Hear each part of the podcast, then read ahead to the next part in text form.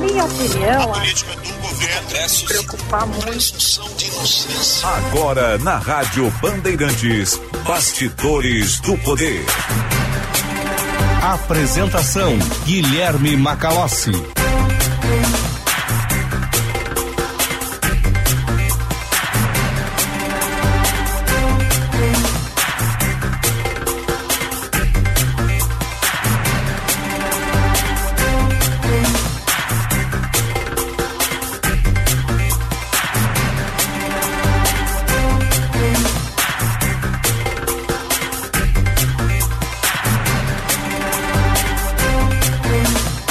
14 horas e 3 minutos, está começando aqui nas ondas da Rádio Bandeirantes mais uma edição do Bastidores do Poder, num dia de muita chuva. Eu sou Guilherme Macalossi, vamos até às 16 horas com opinião, análise, informação e serviço.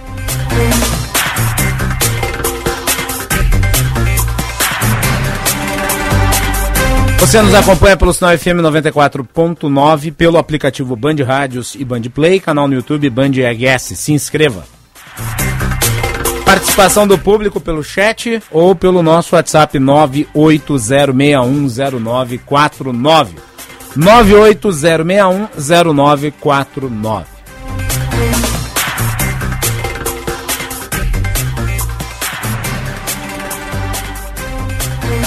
Bastidores do Poder com a produção de Juan Romero, mesa de áudio de Norival Santos e Vinícius Barassi, central técnica Edson Leandro, coordenação de redação Vicente Medeiros, gerente de rádios Osíris Marins, direção geral Lisiane Russo.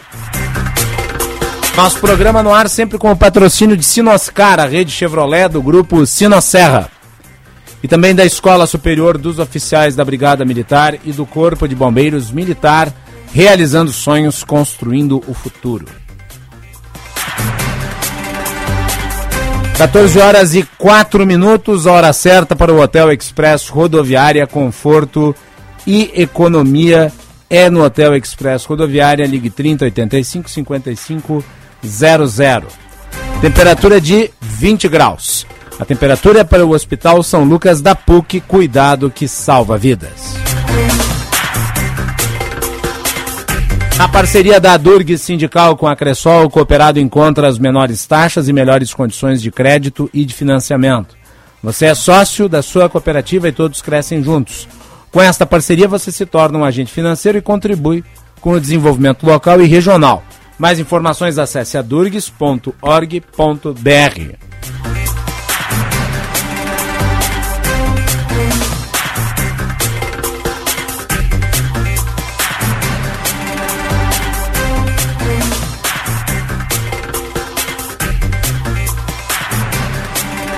E atenção, fique atento, beba água pura, muita água, livre de vírus e de bactérias. Água sem cheiro, sem gosto, com importantes sais minerais, ideal para sua saúde e de sua família.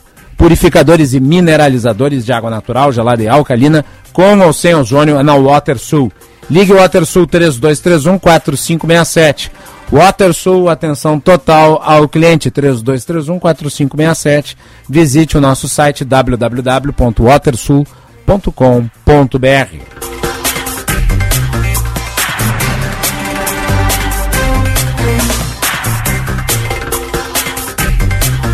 Muito bem, e vamos começar com uma informação uh, que corrobora uma análise que eu fiz muito tempo atrás, um tema polêmico. À época, eu recebi um monte de comentários né, dizendo quem é você para falar sobre o indulto concedido por Jair Bolsonaro ao ex-deputado Daniel Silveira. Né? E eu respondo de maneira bem clara: quem sou eu? Eu sou o Guilherme Macalossi e eu leio. E por isso eu formo opinião com base em fatos. E eu disse, à época do indulto, que ele era ilegal. E que ele cairia se analisado pelo Supremo Tribunal Federal. E daí eu, para mostrar, porque falei aqui, mas trazendo da época um post meu no Twitter, Juan Romero, temos a imagem, vamos colocar ela assim que for possível. Eu disse de maneira bem clara, está aí para você que está nos acompanhando na live. Né? Eu disse que o indulto concedido por Jair Bolsonaro ao deputado Daniel Silveira era ilegal e vou citar expressamente o meu tweet, que dizia o seguinte, abre aspas, indulto de Bolsonaro a Daniel Silveira é flagrantemente ilegal. Fere inclusive o princípio da impessoalidade, que caia no STF. Fecha aspas.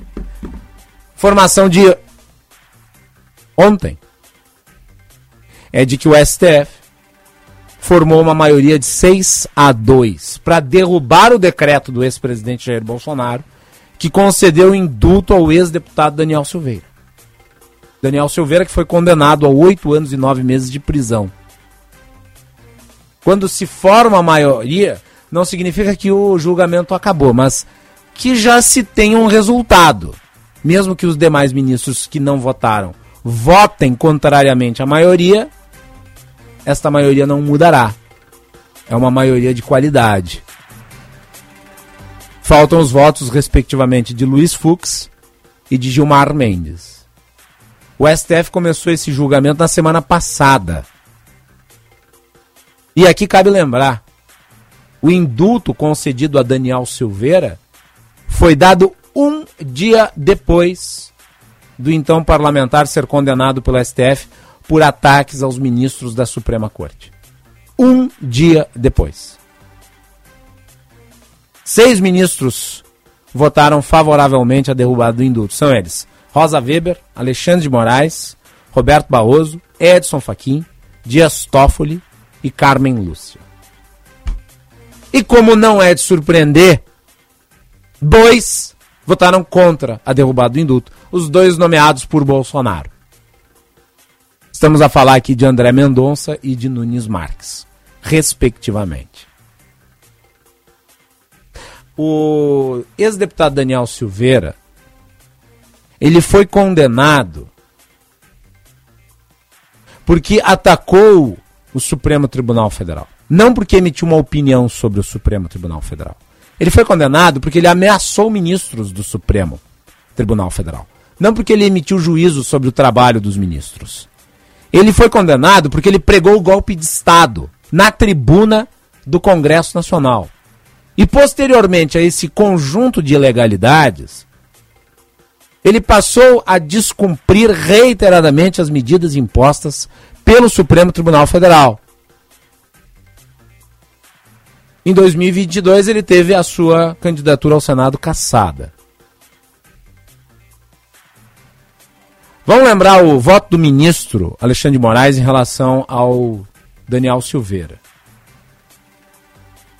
Ele lembrou em seu voto que o Bolsonaro convocou uma cerimônia para entregar pessoalmente uma cópia do indulto ao Daniel Silveira logo após assinar o decreto. Segundo Moraes, essa atitude demonstrou um desvio de finalidade na medida. Além da tentativa de atacar o judiciário e criar uma zona de impunidade para aliados no Planalto. Abre aspas, houve confissão expressa do desvio de finalidade no chamado Ato em Prol da Liberdade de Expressão, marcado logo após a concessão do indulto, e no qual o presidente da República entregou ao deputado Daniel Silveira cópia do indulto, fecha aspas. E é importante lembrar o seguinte, sim, o indulto é uma prerrogativa do presidente da República. Ninguém está violando a prerrogativa do presidente da República. Foi o presidente da República à época que violou a sua própria prerrogativa, transformando ela numa prebenda exclusiva concedida a um aliado de primeira hora. Como eu escrevi à época, isso em 21 de abril de 2022, 21 de abril de 2022, mais de um ano atrás eu escrevi: esta decisão, este indulto, fere o princípio da impessoalidade. O princípio da impessoalidade é um princípio constitucional. O indulto, ele tem sim, digamos, a faculdade de gerar benefícios a réus, mas ele não pode ser pesado. Ele tem que dar sob uma condição genérica. Exatamente para evitar que uma pessoa num conjunto de pessoas, seja exclusivamente beneficiada. Também não é função do indulto servir como uma espécie de recurso revisor da decisão do Supremo. Ora, um indulto concedido imediatamente após uma decisão do Supremo também fere a ideia de utilização desse instrumento de maneira a cumprir a sua finalidade essencial. Vai lá, a corte decide de tal forma. O presidente pega uma prerrogativa dele e utiliza para caçar a decisão da corte, porque na prática foi isso. Você está, obviamente, conspurcando a sua, a sua própria prerrogativa em nome de um benefício que vai ser concedido exclusivamente a um elemento. E isso, obviamente, não tinha como se sustentar. E agora, como eu havia dito, em abril de 2022, o indulto cai. Cai porque não tinha razão de existir. A prerrogativa presidencial não é um totem incontestável. Até porque a prerrogativa presidencial é um dispositivo legal. E cabe ao Supremo Tribunal Federal fazer a devida interpretação dele. Qual é a limitação do direito do presidente? Sim, porque o direito do presidente é uma lei, é uma atribuição. A atribuição está regulamentada, a regulamentação está normatizada. E é parte das atribuições do STF dar a aplicação do dispositivo. De modo que a palavra final sobre a aplicação da lei não é do presidente, é do Supremo Tribunal Federal. E o indulto não é um recurso especial. Não é uma capacidade do presidente de anular uma decisão da Suprema Corte. De modo que agora está devidamente reparada essa conspurcação. É, eu sei que muita gente vai estrelar, vai babar, mas é a regra. É, que não se utilize o indulto de maneira a criar um beneplácito exclusivo, como o ocorrido à época. É, até porque este ex-deputado cometeu crimes objetivos pregar golpe de Estado não é um direito. Pregar golpe de Estado é um crime. E ele ganha uma gravidade ainda maior quando praticado por um parlamentar eleito na tribuna do Congresso Nacional.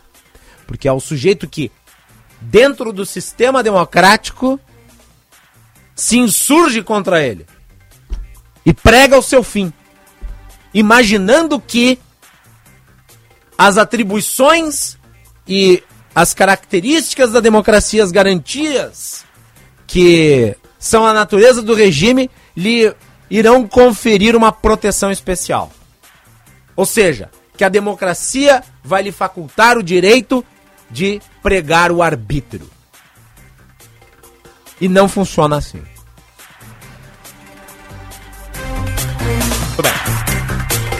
14 horas e 16 minutos, temperatura em Porto Alegre 20 graus e um décimo. Vamos com a coluna Banditech. Banditech, com Rafael Martins. Tema quente essa semana foi a discussão do PL das fake news. Não tem data para votação. Rafael Martins é o nosso colunista de tecnologia. Boa tarde, Rafael, tudo bem? Boa tarde, Macalossi, tudo bem contigo? Vamos falar aí sobre o PL das fake news que foi adiado. E agora parece, né, o Supremo Tribunal Federal vai analisar o artigo 19 da uh, lei que estabelece ali a neutralidade das redes, que é o marco civil da internet. Como é que tá vendo a questão? Então, a gente que é da área de tecnologia, né, uh, e mesmo quem goste ou não goste de política, está obrigatoriamente tendo que acompanhar porque envolveu as empresas que a gente trabalha há bastante tempo, né? Acho que o Google foi um grande protagonista aí nessa conversa, depois que colocou uh, a mensagem lá na página principal, né, que, que isso ia piorar a internet, acho que aí se abriu uma nova forma de discussão que é se o Google pode fazer isso, né? Eu acho que em 2019, Macalossi tive a oportunidade de ir no Web Summit em Lisboa e a Margaret Vestager, que é a líder lá da União Europeia que regulamenta as big techs, ela falou que já passou da hora, e só foi em 2019, da gente criar regulamentação para tecnologia, né? E eu acho que agora, em 2023, a gente entendeu por que, que ela estava falando isso, porque os veículos tradicionais de comunicação existem diversas diretrizes, né? Organizações que mediam o que a gente pode ou não falar, que fazer, veicular, Uh, e as empresas como o Google, por exemplo, se tu pega, por exemplo, o próprio, a página principal do Google de busca, ela tem em torno de 93% das pessoas que usam a internet no Brasil acessam pelo menos uma vez por mês a página principal do Google. Sim. Ou seja, ela tem tanta atenção das pessoas quanto um veículo de TV, rádio, enfim. Né? Então, acho que aí a gente já começa uma linha de discussão né, para entender de fato se o Google pode ou não fazer isso Uh, e aqui a gente não está falando sobre a favor ou contra, né? Eu acho que é muito mais de que forma esses agentes deste assunto uh, vão participar da conversa, né? Uh, que a conversa é inevitável, acho que a gente já entendeu, Uh, mas de que forma essas empresas, né, tem até algumas pessoas falando que não foi provado, né, mas que o Google estava impulsionando conteúdos para os usuários para cobrar os seus uh, deputados, né, enfim, uh, para que vote contra, né, então será que o Google pode fazer isso? Será que o Meta pode fazer isso? Então acho que se abriu aí uma nova discussão que é além da PL, né, que é de fato qual o poder das big techs e qual é o limite delas nessa discussão. Uh, dada a generalização do uso das redes sociais, me parece claro que a internet virou um serviço público prestado por empresas privadas. E é normal, isso acontece em outros setores da economia. E daí eu lhe pergunto: é adequado, na sua avaliação, como pessoa que é, entende a dinâmica das redes e das novas tecnologias, é, que essa neutralidade seja mantida? É possível falar em neutralidade quando nós temos algoritmos direcionando conteúdos específicos?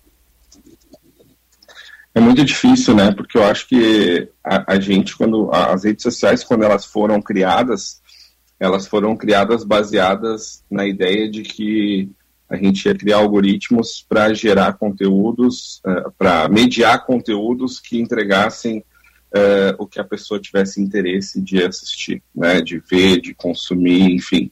Então, no meio de tudo isso, uh, entrou uma empresa como o TikTok, por exemplo, que fez isso uh, de uma forma ainda mais qualificada, né, com poucos recursos de é, de tu poder escolher, né? Tu só bota para cima e para baixo e conforme tu vai colocando para cima e para baixo, ele vai entendendo o que tu quer e na média de, ele leva de 6 a 7 minutos para entender o que tu quer consumir. A partir daí ele começa a te mostrar é, vídeos, né? Então acho que é muito difícil é, ter essa neutralidade, imparcialidade, né? Enfim, porque o viés ele é, é aderente, né? A, a todo mundo, por mais que a gente muitas vezes não Acho que não. Então, eu acho que quando a gente olha para outros países, por exemplo, né, o que aconteceu em alguns países da Europa, que hoje o Google tem que pagar por conteúdo jornalístico, foi toda uma discussão lá sobre isso também. Então, eu acho que é, a gente vai trazer isso para a pauta. O problema é que no Brasil é, é, muito complexo discutir sobre isso, né? A gente viu lá o nobre deputado falando o nome das empresas e não sabendo nem pronunciar o nome das empresas, né? O Amazon, né? O Elon Musk, né? Ele falou o nome, parecia que está falando Elon de uma pessoa. Então, é, então, eu acho que quando a gente olha para isso, a gente vê que precisa, mu é, precisa muito discussão, mas uh, o, que me, o que me faz refletir é quem é que está discutindo e quem é que vai decidir. Se realmente essas pessoas têm apenas interesses políticos ou se têm conhecimento técnico para, de fato, entender o impacto de tudo isso na sociedade, nas empresas e no nosso cotidiano. Sim, é importante destacar né, também que o Congresso ele legisla sobre uma miríade de temas técnicos e a grande, maior, a grande maioria dos seus integrantes não tem conhecimento sobre nenhuma dessas áreas, né? É, mas é a democracia. A democracia Sim. funciona assim. Ela não é, digamos, criada a partir de uma miríade de especialistas. É a decisão soberana do voto que quem, quem legisla. Agora deixa eu lhe perguntar, Rafael, sobre isso que, que você mencionou aí. Quer dizer, o Google no seu buscador coloca ali uma análise sobre o PL. Muita gente dizendo que, por exemplo, o Spotify, que é um aplicativo de músicas, colocou propagandas em meio aos áudios, em meio a, ao seu conteúdo, também fazendo né, ali uma análise do texto do PL das fake news. Como consumidor e como especialista na área tecnológica, você considera isso um abuso? Eu considero porque quando a gente olha, né, até fiz um post sobre isso, Macalossi, qual é o interesse do Google, né? O Google está preocupado com a censura, com a liberdade de expressão, ou o Google está preocupado que se isso for aprovado ele vai vender menos anúncio? Né? É, a gente teve há uns meses atrás, quando a Apple é, bloqueou os dados de terceiros, né, os dados de quem usava iPhone e seus uhum. dispositivos uhum. para empresas terceiras, eu lembro muito bem que Mark Zuckerberg veio à imprensa e disse: Ó, oh, isso vai tornar a internet mais cara, isso vai tornar a internet pior. E na verdade ele estava preocupado porque não ia ter mais tantos dados para personalizar os anúncios e ia ter uma baixa na venda desses anúncios. Então me parece que a gente sempre volta para o mesmo lugar, que é o capitalismo venceu. Né? Então, acho que quando essas grandes empresas tomam um determinado partido, eu sempre parto do pressuposto que elas estão fazendo isso preocupadas com o seu faturamento, muito mais isso do que com a sociedade, com o impacto social do que elas fazem. Só nós vamos discordar num ponto aqui, Rafael, um pontinho bem pequeno. Uh, essas vamos empresas lá. não representam um sistema econômico. É, quer dizer, o, o, capitalismo ele é um sistema que é exercido por todos os indivíduos de uma sociedade. É, essas empresas elas têm até uma característica oligopolista é, que na verdade são exatamente o contrário do que se pressupõe um capitalismo de concorrência. Né? Elas estão ali representando os seus próprios interesses. Como Exato. você bem disse, aliás, né? nesse caso aí concordamos. Agora, não acha Sim. que é adequado que empresas se posicionem sobre determinadas matérias que as afetam? É que eu acho que hoje é inevitável se posicionar, né? A gente vem falando nos últimos Sim. meses que não se posicionar também é oposição, né? Exato. Então, então eu acho que então eu acho que as pessoas estão mais atentas a isso é, e querem saber o que, que as empresas pensam sobre determinados assuntos, né? Mas eu acho que o que o Google fez, é, até o, o, título do meu post é o que o Google fez é histórico, mas não é novo, né? Eu acho que é, a forma como ele conduziu, tanto que ele teve que mudar depois, teve que tirar, né? Enfim, mas tem um impacto extremamente relevante. E eu acho que o que o, o, que o, Google, o, o impacto do que o Google fez mostra justamente o poder que ele tem, né? E, e essa é a discussão, né? A, ao poder que essas empresas têm, de que forma elas usam isso, de que forma a gente vai regulamentar isso. A gente teve, vou te dar um outro exemplo, uh, uh, nos últimos dias, agora nessa semana, o Web Summit no Rio de Janeiro, né? Foi a primeira vez que o, esse evento foi para o Rio de Janeiro. Eu estava conversando com os colegas que foram, acabei não indo, mas a pauta principal do evento era a inteligência artificial. Todas as empresas falando sobre isso, né? Então, como e, e aí discussões não só sobre como eu vou ter a minha inteligência artificial, mas muitas discussões sobre como regulamentar o uso da inteligência artificial. Muito bem, daí nós vamos conversar sobre isso na próxima semana, Rafael. Mas eu quero apenas reproduzir aqui o áudio dos nossos parlamentares pronunciando os nomes das figuras e das redes sociais em homenagem à coluna Band Tech. Vamos ouvir. A Google e a, a Meta, empresas que controlam o Facebook, Instagram e WhatsApp. A gente está discutindo aqui o Elon Musk. Conhece o Elon Musk, oh, Rafael? é o cantor é, tradicionalista, será? Pois é, né? Elon Fica a dúvida. o cara do Vaneirão, será que é isso? Porque só pode ser, né? Brincadeira. Rafael Martins, um bom final de semana para ti. Próxima semana, sexta-feira, voltamos a conversar aqui na coluna Bandtech. Um abraço, meu amigo. Bom final de semana. Valeu, Juan. Um abraço também. Aí, então. Grande Rafael Martins, coluna Bandtech, sempre na sexta-feira aqui no Bastidores do Poder.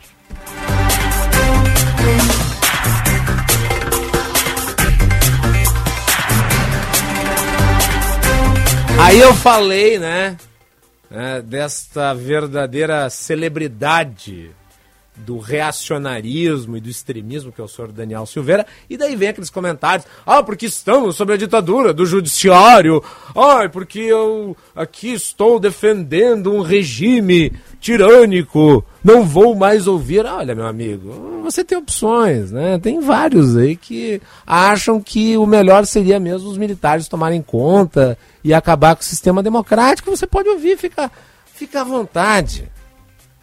Como eu disse, eu quero ouvintes pluralistas, pessoas que ouçam o programa para refletir. Hã? Não, não vai fazer falta nenhuma. Hã? Muito bem. Ah, vamos adiante aqui no programa. A temperatura está em 20 graus de um décimo. Vamos, vamos falar ainda sobre ESG. É isso aí. ESG. A Taurus lançou seu primeiro relatório de sustentabilidade e destaca os seus esforços em governança, gestão social e ambiental. Os detalhes com a repórter Fabrini Bartz. A Taurus foi pioneira na implementação do sistema ESG no Rio Grande do Sul no setor. Agora, com práticas já em operação, divulga o primeiro relatório de sustentabilidade da empresa, a apresentação do primeiro relatório com resultados das práticas contou com a presença do governador Eduardo Leite e ressaltou a importância da pauta. Toda a, a iniciativa privada que se associa a esses conceitos ganha, né, acrescenta valor à sua produção perante a sociedade e isso faz com que ganhemos todos. Então, não, o Rio Grande do Sul não se apresentará para a sociedade como um Estado ESG se o seu setor privado não for aderente a estas uh, práticas. E claro que a Taurus, como uma empresa tão relevante no setor de defesa, uh, segurança, uh, no que a, a, partir da sua produção dá relevância também econômica ao Estado, estar associado à pauta ESG, não tenho dúvida, coloca o Estado numa condição também diferenciada. As práticas ESG impactam no mercado atuando em três pilares de destaque: social, governamental e ambiental são a partir deles que são desenvolvidas ações focadas em meio ambiente, capital social, capital humano, modelo de negócio e liderança. A Taurus é essencialmente ESG porque lida com segurança nacional, desenvolvimento da economia e apoio ao desenvolvimento de novas tecnologias.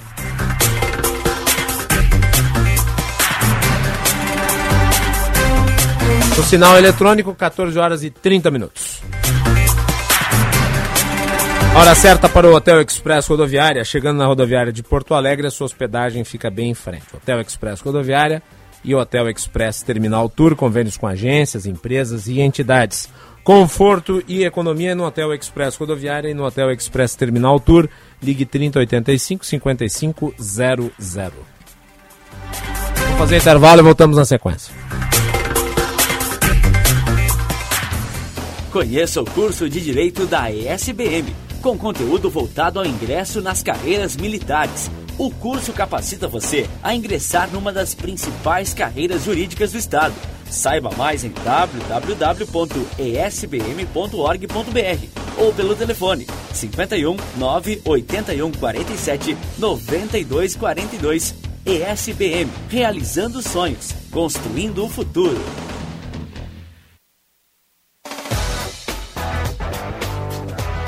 Seu carro novo de novo é na oficina da Sinoscar. Pneus em até 10 vezes no boleto sem juros. Descontos progressivos em serviços e peças. Saiba mais através do WhatsApp 99108 4436. Para você sorrir novamente com seu carro, entre na Sinoscar, a rede Chevrolet do grupo Sinosserra. No trânsito, escolha a vida. Olá pessoal, para quem ainda não sabe, eu sou Alexandre Mota e vim te dar uma dica de ouro. O talco pó pelotense, ele que há anos vem auxiliando na higiene corporal dos gaúchos. Como você sabe, o talco pó pelotense combina a formulação moderna e a qualidade que te auxiliam no combate dos fungos e bactérias que causam os maus odores. Agora, além da tradicional, tem novas fragrâncias: mentolado, canforado e o touch e você encontra o talco pó pelotense também na versão aerossol jato seco. Não se engane com outros do mercado. Só utilize produtos de confiança. Utilize o pó pelotense Esse eu não abro mão. A advocacia é essencial ao cidadão. O trabalho do advogado e da advogada garante direitos. Portanto, impedir ou desrespeitar o trabalho da advocacia é atentar contra a cidadania. Pois se prerrogativa é lei, violar é crime. A OAB-RS destaca que não vai permitir qualquer violação ao exercício profissional e vai utilizar seus mecanismos de defesa das prerrogativas para agir. Exerça a cidadania, respeite a advocacia. Uma campanha da OAB-RS. Quem trabalha no agronegócio é sempre um otimista. Sabe como encarar os desafios porque pensa sempre positivo. A Estara está ao lado desse agricultor que busca resultados positivos, que sabe que a tecnologia faz toda a diferença para produzir mais e com sustentabilidade, que acredita na força da parceria e faz o Brasil ser mais positivo. E positivo é fazer com a Estara. Quando começa o futuro? Nos nossos sonhos, nas nossas escolhas o futuro é um caminho que seguimos, onde nossas aspirações se tornam realidade e nossas decisões moldam um mundo novo, um mundo melhor. Mas quando o futuro se torna o presente, é o marco de um recomeço. Porque o futuro não começa, ele se renova. E nós nos renovamos com ele. A BS Bills agora é B8. Reinventar o futuro. Agora. Domingo, 21 de maio, o Autódromo Internacional de Tarumã será palco da terceira etapa da Stock Car 2023. Depois de seis anos, a maior categoria do automobilismo brasileiro volta à sua origem. Venha sentir de perto o prazer da velocidade. Pacotes com desconto para a família no simpla.com.br. Domingo, 21 de maio, Stock Car 2023. É na tela da Band TV.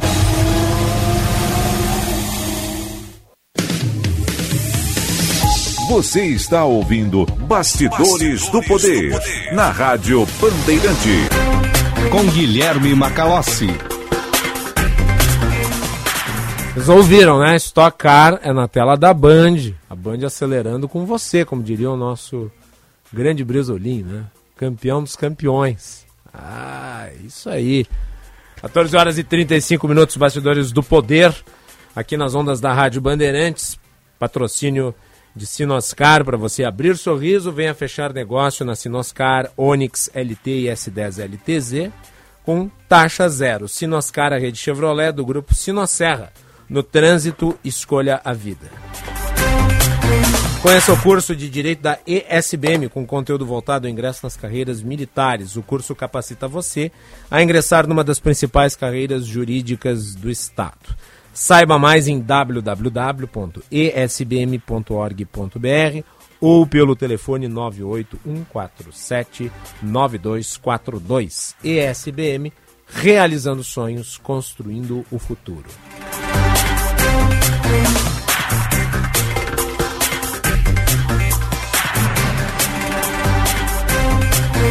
Nosso ouvinte, o Célio Barcelos, ele pergunta: Macalossi, qual a sua opinião sobre os deputados Bibo Nunes, Marcel Van Hatten, Maurício Marcon e Anne Ortiz por terem votado contra a igualdade salarial entre homens e mulheres na mesma função de trabalho.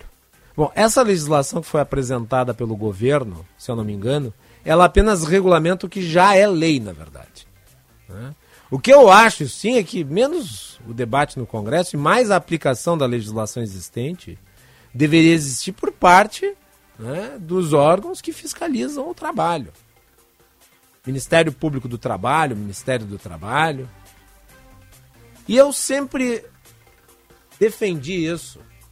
E eu sei que é uma posição que não é muito compreendida, porque ela não é comum. Que salário tem de estar atrelado essencialmente à produtividade. Sim, independente de ser homem, mulher ou qualquer outro, outro tipo de orientação. Salário é essencialmente produtividade e a definição de salário pelo Estado é uma distorção. Ponto. Isso é economia básica. Agora, também acho adequado que se estabeleça né, é, algum critério social. De modo que, se existe na lei, cumpra-se a lei. Ainda que eu considere uma distorção. Obrigado aí pela mensagem. Quem quiser mandar, a sua pode enviar para o nosso WhatsApp 980610949. 980610949. Aliás, o, o, Guilherme Stein, que é um dos grandes economistas aqui do Rio Grande do Sul, atual presidente do Corecon, né? uh, ele tem um estudo, um estudo de fôlego, analisando 500 mil salários. Ele foi lá e analisou, junto com outros pesquisadores, 500 mil salários para estabelecer qual é a razão da distorção entre o salário masculino e o feminino para as mesmas funções. E existe ali uma série de fatores que não estão relacionados a questões como machismo, mas sim fatores de trabalho, essencialmente. De modo que, no estudo do Stein, uh, a diferença salarial não explicada por fatores essencialmente de trabalhos e essencialmente econômicos fica em 8%. Recomendo que se leia o estudo. Tá? Fica aqui como sugestão de leitura. Não obstante, é necessário dizer que sim, existe machismo, claro. O machismo é uma realidade. Fato. Ponto parágrafo. Agora, atribuir todas as diferenças salariais existentes exclusivamente a machismo é erro. Não é o, não é o que os dados econômicos dizem. E os dados econômicos têm de ser observados na análise de políticas públicas.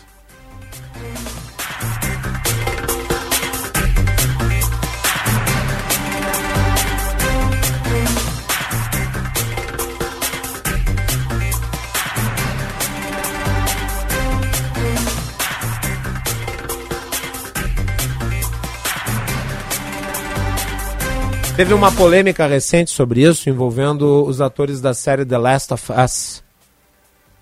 Uh, apontaram que a Bella Ramsey, que é a jovem que interpreta a Ellie, ela recebia para fazer a série menos do que o Pedro Pascal, que co-protagoniza com ela, fazendo o papel de Joe.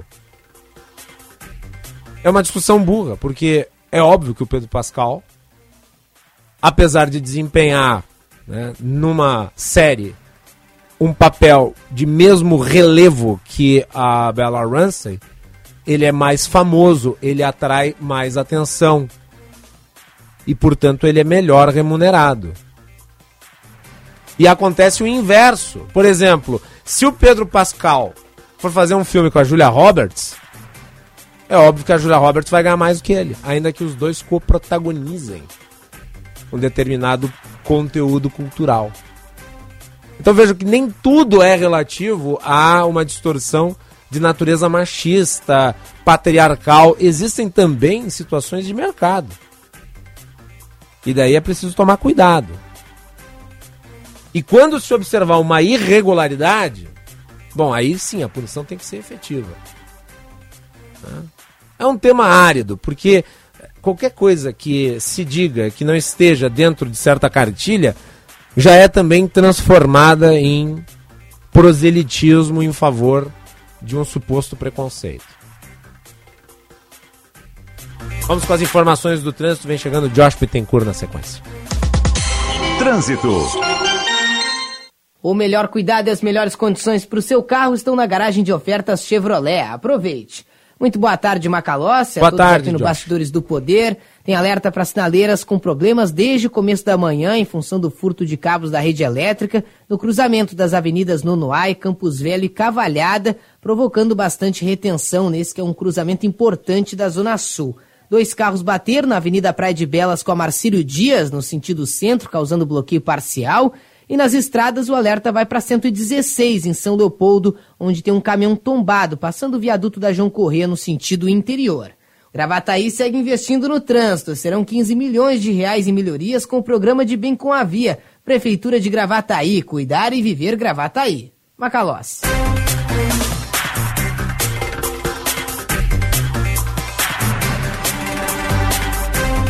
Muito obrigado, Josh Pittencourt. Vamos a uma rápida nota, Juan, sobre a liberação do STF da ação sobre as redes sociais após o adiamento da PL das fake news. É o item 4. Boa tarde. Boa tarde, Marci. Boa tarde a todos os nossos ouvintes aqui do Bastidores do Poder. Bom, ministro Toffoli liberou então para julgamento a ação sobre as redes sociais no Supremo Tribunal Federal. É uma ação sobre o marco civil da internet. Então, o ministro liberou no Supremo Tribunal Federal votar justamente essa ação sobre Vamos citar assim a regulação nas redes sociais. Ainda não tem uma data prevista, Macalós, para a corte começar a votar o caso. Só que essa medida está sendo tomada nesse período de dois dias depois da Câmara dos Deputados adiar a votação do, da PL 2630, que é conhecida como a PL das fake news. Então está sob relatoria de to Dias Toffoli esse recurso extraordinário que está questionando a constitucionalidade do artigo 19 do Marco Civil da Internet. O que, que diz esse artigo, Macalós, para que o nosso ouvinte consiga compreender? Ele determina que os provedores de internet, os websites e as redes sociais só teriam responsabilidade civil por postagens e mensagens ilícitas se eles não tomarem providências para fazer a remoção desses conteúdos, mesmo depois de uma decisão judicial. No mês passado, o Supremo já promoveu uma audiência pública para colher informações e também pareceres técnicos para justamente balizar essa, de, essa decisão dos ministros. Alguns especialistas no assunto dizem que esse julgamento pode traçar alguns parâmetros para ampliar os casos de responsabilização dessas plataformas em casos que envolvam alguns discursos de ódio, de incitação à violência e até ataques ao Estado Democrático de Direito, que é o que está se buscando junto com esse projeto em discussão na Câmara, de relatoria de Orlando Silva, que também tem apoio do governo federal. Então, tá, é, de alguma maneira está sendo tá indo para o STF alguns pontos de discussão do próprio Marco Civil da Internet, do próprio PL das fake news, lembrando que já há, por parte da oposição, uma articulação para apresentar um texto alternativo à PL das fake news para que isso seja é, justamente encaminhado votação na Câmara dos Deputados. Muito bem, e vamos com o repórter Bandeirantes na sequência. Bandeirantes de Rádio. Repórter Bandeirantes é um oferecimento de Grupo Souza Lima. Eficiência em Segurança e Serviços. Repórter Bandeirantes. Olá, boa tarde. O IBGE prorroga mais uma vez a etapa de coleta de dados do Censo 2022. O trabalho dos recenseadores começou em agosto do ano passado, planejado para se estender inicialmente até o fim de outubro do ano passado. Porém, devido à resistência de moradores em receber os pesquisadores e ao número reduzido destes trabalhadores, o trabalho seguirá até 28 de maio de 2023. A coleta tem como data de referência as condições em que vivia a população brasileira, especificamente no dia 31 de julho de 2022. A extensão desse trabalho preocupa especialistas sobre a qualidade dos dados coletados, uma vez que os, uma vez que os entrevistados precisam responder com precisão informações referentes a esse período do ano passado. A divulgação dos primeiros resultados também foi adiada novamente, com data estipulada para 28 de junho. E uma pesquisa mostra que o presente do Dia das Mães neste ano será mais generoso. Boa notícia para o comércio e para o emprego. A previsão é que a abertura de 22 novas 22 mil novas mil. Oh, meu Deus do céu, vamos de novo? Abertura de 22 mil novas vagas temporárias. O repórter da Band, Igor Calhã, tem mais informações. De eletroeletrônicos a roupas, de joias a chocolates. Dia das Mães chegando e sempre tem aquele papo humilde, não é mesmo, Lúcia? Fica a critério deles, não é não? Mas um presentinho também é bom, não vai bem? Ajuda. Uma lembrancinha. Ajuda, ajuda, ajuda. Claro que ajuda. É hora dos filhos irem às compras, mas muita gente ainda não decidiu o que levar. Fomos pro shopping para ouvir se os filhos e as filhas já compraram presente. Comprou presente? Ainda não. Ainda não também. Isso é difícil escolher presente para mãe? Muito. Por quê? Ah, porque às vezes a mãe é muito chata, né? A dúvida sempre existe, principalmente por causa do bolso. Quanto que vai dar para gastar? Uma pesquisa mostrou que o brasileiro deve ser mais generoso em 2023. Para quase metade dos entrevistados, cerca de 47%, o presente da mamãe vai ser mais caro que o do ano passado. Ah, não sei se eu dou uma televisão, se eu dou um som. Eu vou dar um tênis, porque ela faz academia e vou dar um tênis de corrida para ela. O principal meio de pagamento deve ser pelo cartão de crédito. Como conta o diretor de banco digital do Mercado Pago. Aqueles que estão falando de parcelar, acima dos 65%, fala que o, preferentemente a preferência delas é em parcelar até três vezes. As compras online seguem em alta. Cerca de 87% dos entrevistados devem comprar pela internet. Mas os lojistas estão confiantes. Em um shopping na Zona Oeste, a expectativa é de 30% de aumento nas vendas em relação a 2022. Quem conta é o superintendente do shopping em geral, do Carvalho. A gente estima aí entre 25% a 30% de crescimento em relação ao mesmo período do ano passado. E para quem está namorando aquele presente ideal, é só lembrar da importância da data. Fazer uma forcinha. Não é mesmo, Michele? Mãe é mãe, minha mãe é tudo. Agora, 2 horas e 48 minutos. Este foi o Repórter Bandeirantes. O negócio é o seguinte: a solução completa para o seu negócio é a Souza Lima. E com a Souza Lima, o negócio é inovação. E aqui não tem esse negócio de ser tudo igual, não. As soluções são sob medida, de segurança, limpeza e outros serviços. E é um ótimo negócio em valores, sempre alinhado aos valores do seu negócio. E esse negócio de terceirização deixa que a gente resolve. O nosso negócio é fazer o seu negócio melhor. Negócio fechado? Grupo Souza Lima. Soluções completas para o seu negócio. Escolha jogar junto com o futebol feminino. Cadastre e use seu Visa para concorrer a viagens para a Copa do Mundo Feminina FIFA. Visa, apoiando mulheres no esporte há mais de 20 anos. Consulte regulamento e número do certificado SRE em vaidevisa.com.br barra Vai Brasil. Quer descobrir tudo sobre o futuro do varejo alimentar? Venha para a APA Show 2023, além de alimentos. Aqui você encontra muita inovação, lançamentos de produtos, centenas de estandes do mundo inteiro, palestras imperdíveis do Congresso de Gestão Supernova e infinitas possibilidades de negócios. Garanta seu lugar na maior feira supermercadista do mundo, de 15 a 18 de maio no Expo Center Norte. Inscrições abertas. apashow.com. Vem! Torneio de ping-pong com bolinhas de algodão. Apoio Bebeto Bet, a Bet do Bebeto. Bet Jamaica, a Bet com Mais. Da Bet Bet, a Bet do Careca do Porta dos Fundos. Bet Faria, a sua Bet global. Para, para, para. Agora tem bet em todo canto? Vai logo pro Esportes da Sorte, que tem o melhor de cada bet e muito mais. Esportes da Sorte é diferente. Jogos exclusivos, saques ilimitados e as melhores cotações de verdade. Não esquece, Esportes da Sorte é muito mais que bet. A Sky tem tudo para quem é fã da diversão. Você já ouviu falar do Sky pré-pago? Com ele você não paga mensalidade e só recarrega quando quiser assistir. Tem recargas de 3, 7, 15 ou 30 dias a partir de R$ 9,90. E mais, cliente Sky também assiste sua programação pelo app da Digo, sem custo adicional. Dê a Sky de presente no mês das mães. Ligue agora para 0800 728 7163. Sky, a gente se diverte junto. Escolha jogar junto com o futebol feminino. Cadastre e use seu Visa para concorrer a viagens para a Copa do Mundo Feminina FIFA. Visa, apoiando mulheres no esporte há mais de 20 anos. Consulte regulamento e número do certificado SRE em vaidevisa.com.br barra Vai Brasil. Repórter Bandeirantes. Rede Bandeirantes de Rádio. O Hospital São Lucas da PUC-RS acaba de lançar o Mais Traumato Ortopedia, uma linha completa de cuidados em traumatologia e doenças ortopédicas.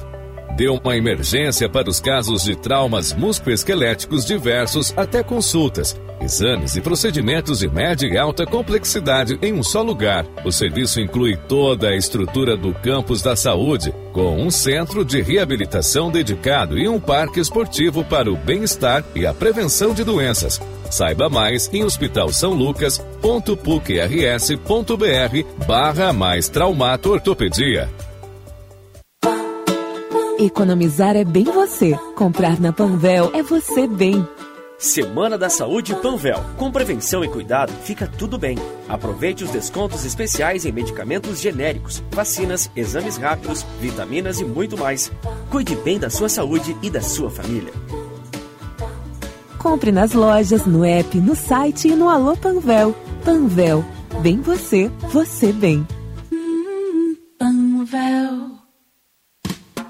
Para sua empresa alcançar resultados ainda melhores, é necessário buscar alternativas, reinventar e movimentar o seu negócio. Nós, da CDL Porto Alegre, somos a sua parceira para essa jornada de novas oportunidades. Estimulamos relações, movimentamos informações, geramos dados e oferecemos soluções para transformar nossas associadas. Acesse nosso site cdlpoa.com.br e saiba como gerar mais resultados. CDL Porto Alegre, sempre em movimento. O parceiro de vários negócios, Kia Bongo, a oportunidade perfeita para acelerar suas entregas dentro e fora da cidade. Carregar mais de 200 quilos, dirigir um caminhão apenas com carteira B e levar mais dois passageiros na carona. Tudo isso você consegue com o Kia Bongo. Então não perca tempo e garanta o seu a pronta entrega na Kia Sun Motors. Avenida Ipiranga 8113 ou na Avenida Ceará 370. Dia das Mães está chegando. Comemore essa data com o melhor abraço do mundo. Dê à tua mãe tudo o que ela merece. O Cindy Lojas Porto Alegre te ajuda a escolher presentes cheios de amor nas nossas lojas associadas. Todo esse carinho pode ser medido. Aproveite e faça um infográfico com a história de afeto entre você e sua mãe. Saiba mais em cindylojaspoa.com.br. Cindy Lojas Porto Alegre, a melhor solução para o teu negócio. Momento Adurgues e Cressol. Nós entendemos que é preciso pensar uma nova forma de viver no mundo, na qual o trabalho das pessoas não sirva apenas para financiar o lucro. Esta é a visão que nós queremos trazer, uma parceria na qual os associados estejam envolvidos no mundo financeiro do crédito cooperativo, no qual, além de ter oportunidade de melhores ganhos, poderão participar de um sistema de produção que envolve o pequeno comércio, a pequena indústria, a economia de proximidade e a economia sustentável. Momento Adurgues, em defesa da educação pública, gratuita e de qualidade. O Grupo Bandeirantes acompanha a missão do governo do estado aos Estados Unidos. Em Nova York, de 8 a 12 de maio, a busca por novos investimentos, tecnologia e inovação.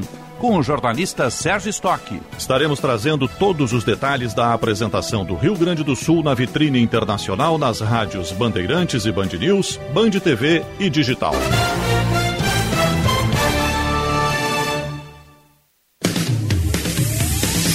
Você está ouvindo Bastidores, Bastidores do, poder, do Poder na Rádio Bandeirante. Com Guilherme Macalossi. Mandar um abraço aqui pro nosso querido Betinho, que tava aqui de papo conosco. Betinho é um cidadão soteropolitano, né? Tava lá, vi as fotos no Carnaval de Salvador. Betinho é uma grande figura, tá aqui junto conosco nos bastidores do grupo Bandeirantes.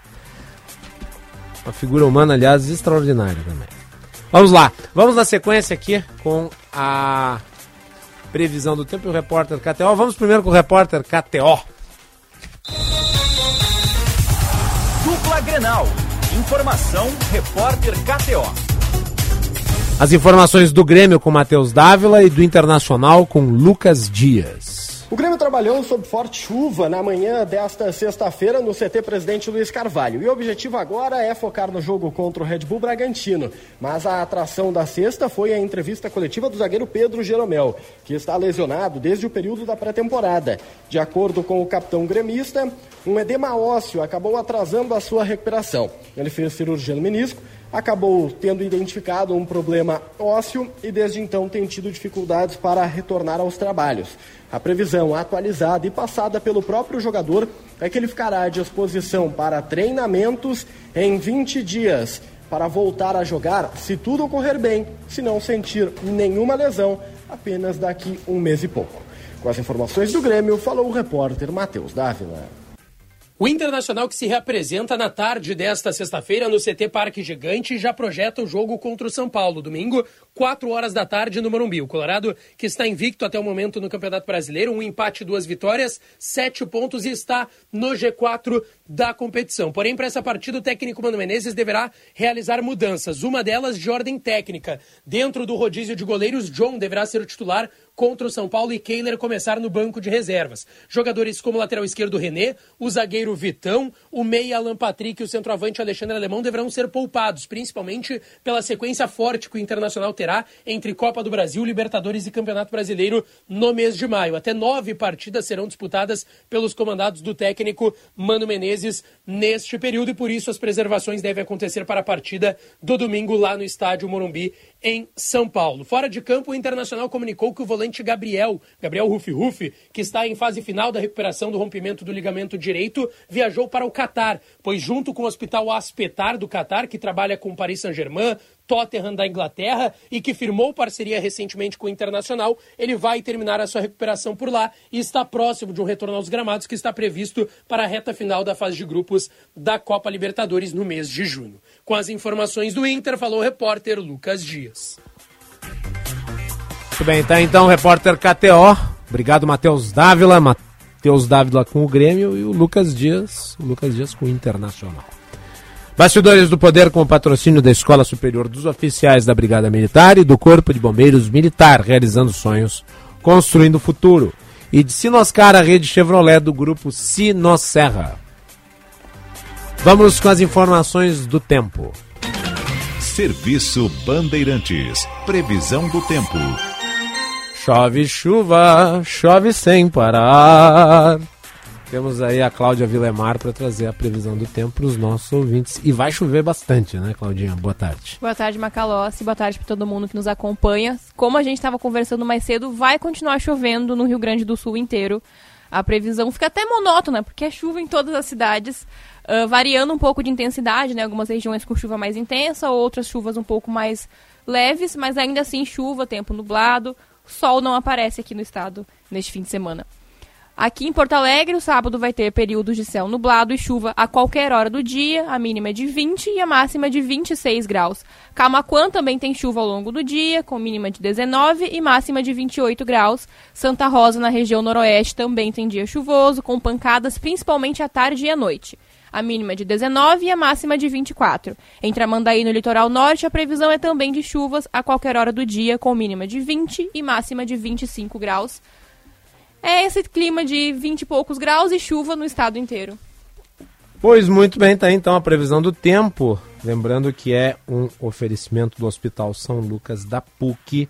O Centro de Diagnóstico por Imagem do Hospital São Lucas da PUC conta com uma equipe especializada em exames de todas as complexidades com diagnósticos precisos em tomografia, ressonância magnética, ecografia, radiologia e endoscopia.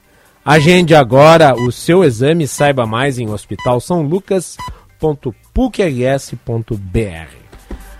Claudinha, eu gostaria de desejar aí um sucesso profissional, porque eu sei que tu estás de saída aqui da Band, para rumar uh, o ofício do mundo jurídico, Isso já que mesmo. tu és formado em Direito, tirou a OAB e hoje foi lá buscar a carteirinha, né? Isso mesmo. Ou seja, vais advogar irei advogar e, como o Macalossi disse, irei me despedir, por enquanto, da Band, né? Não quero... E do jornalismo também, mas como já me perguntaram aqui, não estou largando de vez o jornalismo, então... Pode ser que eu volte, pode ser que eu apareça aí novamente, enfim, não quero... Não quero fazer uma despedida muito bruta, assim, porque, enfim... Um até logo, iremos, portanto. Isso, iremos nos encontrar, com certeza, no mundinho do jornalismo, que é um mundo bem pequeno, né? A gente com sabe certeza. que os colegas sempre estão se reencontrando, então é isso, estou saindo por enquanto. Se formasse aonde?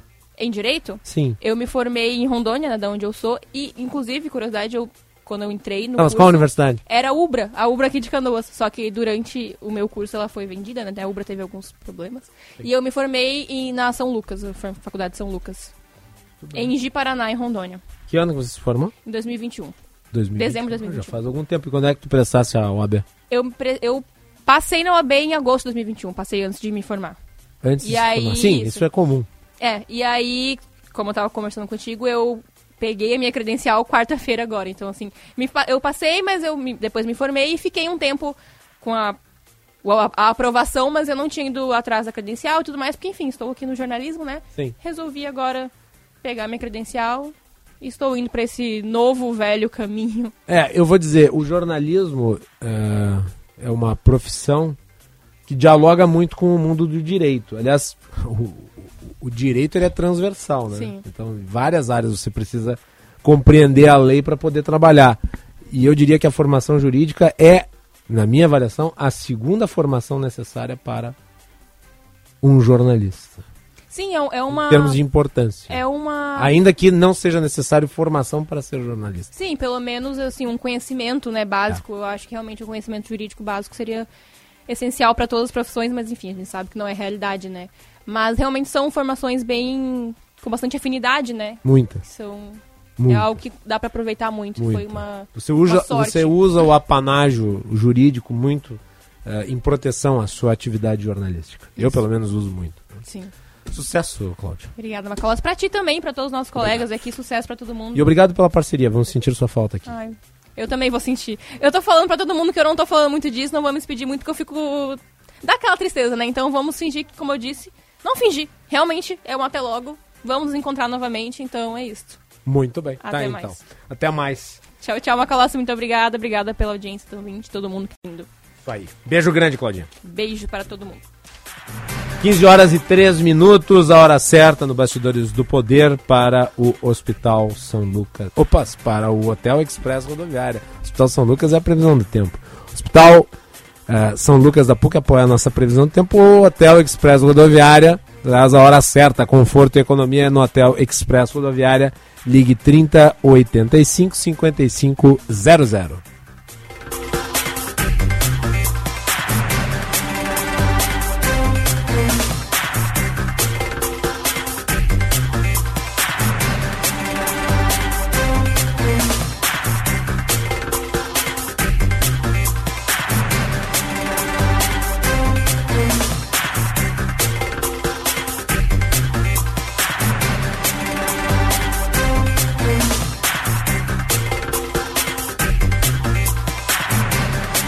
Vamos falar ainda sobre a falsificação no registro de vacinação de Jair Bolsonaro. O depoimento do ex-presidente não tem data definida. A investigação da Polícia Federal apura envolvimento em esquema que teve uma operação aí na semana, a prisão de vários ex-colaboradores do ex-presidente da República. Quem traz as informações é Rafael Procópio de Brasília. Segue sem data definida o depoimento do ex-presidente da República, Jair Bolsonaro, que é novamente alvo da Polícia Federal. Dessa vez, o ex-presidente, a ex-primeira-dama Michele Bolsonaro e outras 14 pessoas são investigadas por possível envolvimento em um esquema de falsificação de cadastros vacinais da Covid-19. As apurações mostram um grupo com pessoas próximas ao ex-presidente que falsificavam o registro de vacinação para outros indivíduos para conseguirem diferentes vantagens com isso.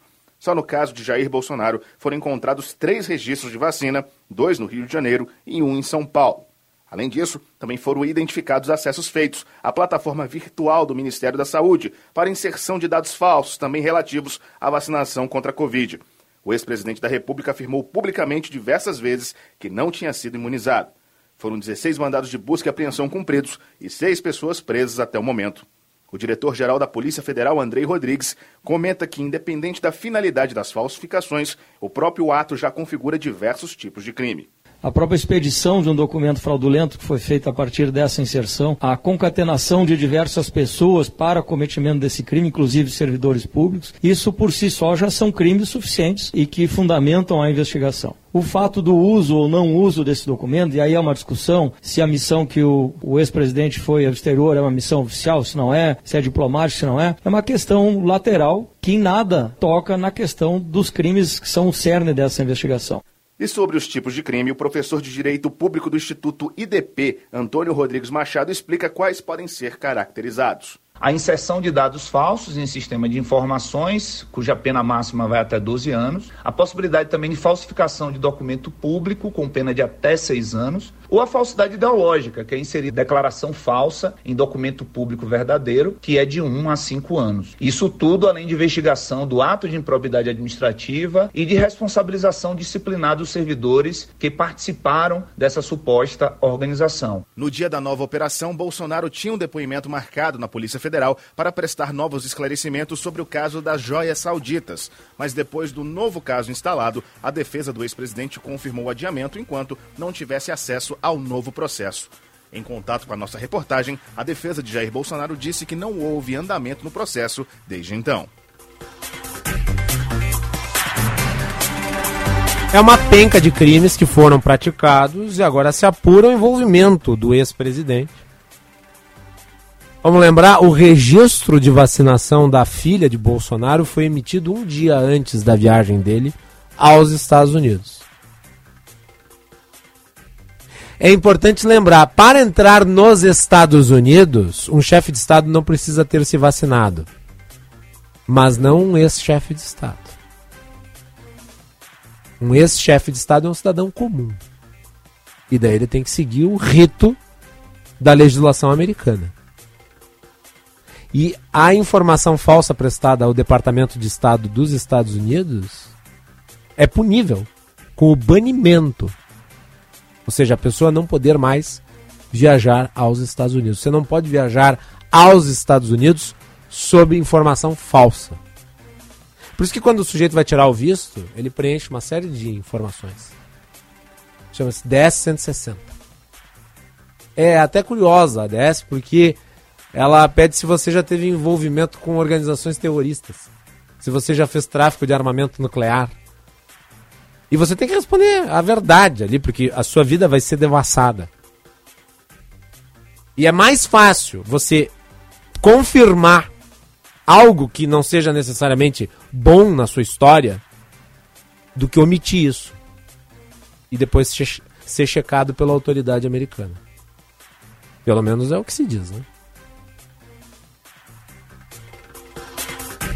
Agora o Juan Romero, boa tarde. Que história é essa de que a prefeitura de São Paulo fez um BO por vacinação falsa de Jair Bolsonaro e que tinha um e-mail muito esquisito lá registrado no certificado de vacinação. Conta para nós. Vamos começar por partes, Macalossi, porque já surgiu a informação desde ontem, inclusive a informação da colega Mônica Bergamo, colunista da Band News FM, colunista também do jornal Folha de São Paulo, de que a PF, Polícia Federal, já estaria investigando um terceiro registro de vacina falso de Jair Bolsonaro inserido no sistema do Ministério da Saúde.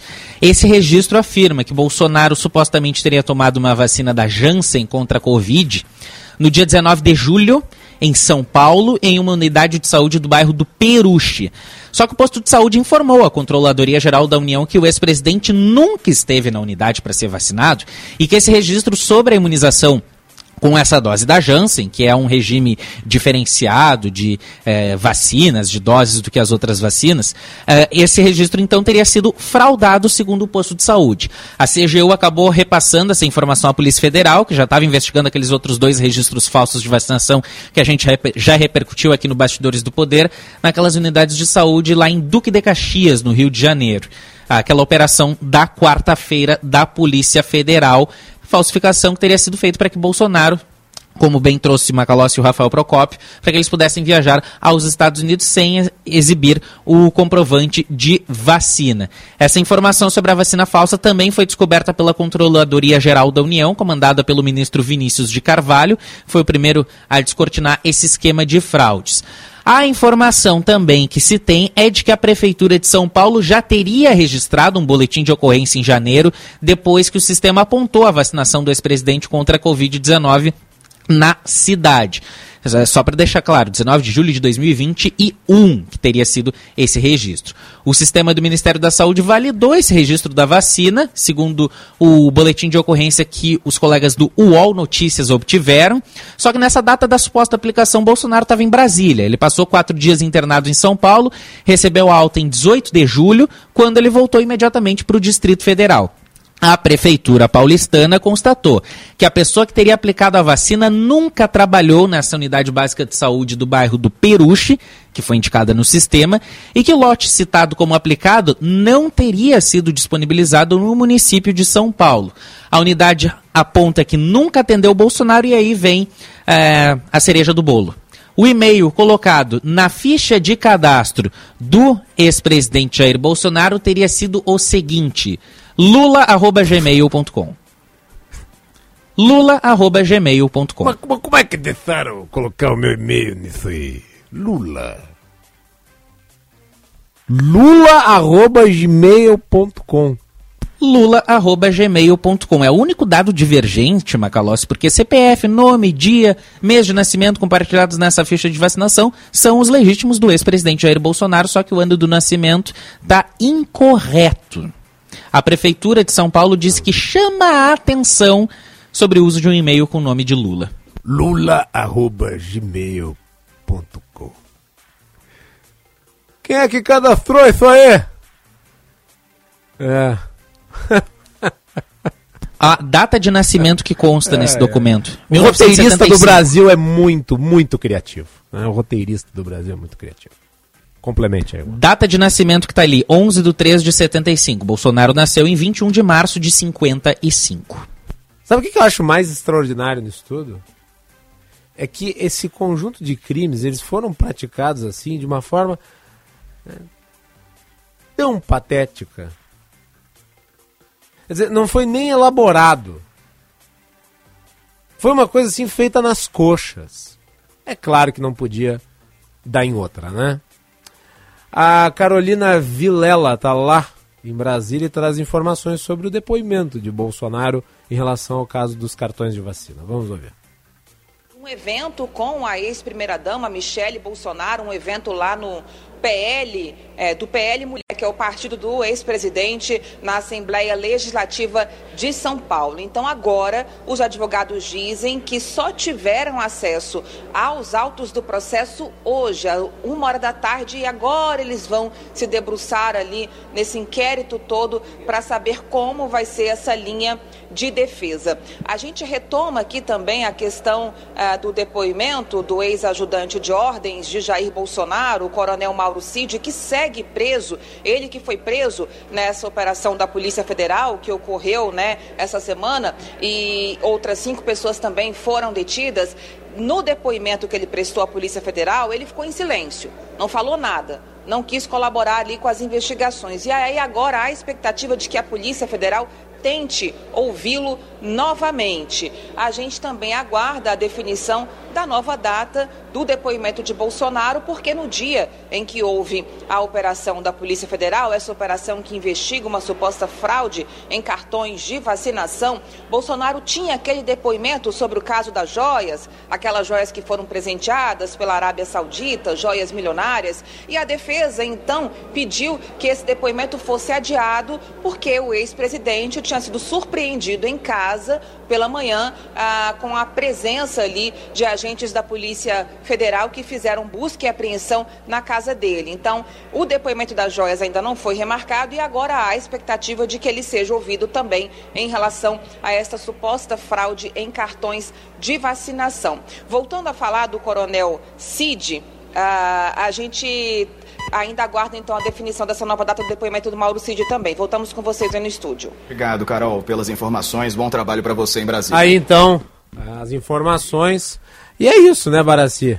Agora a gente tem a razão de o, o certificado de vacinação estar sob esse sigilo indecoroso de 100 anos.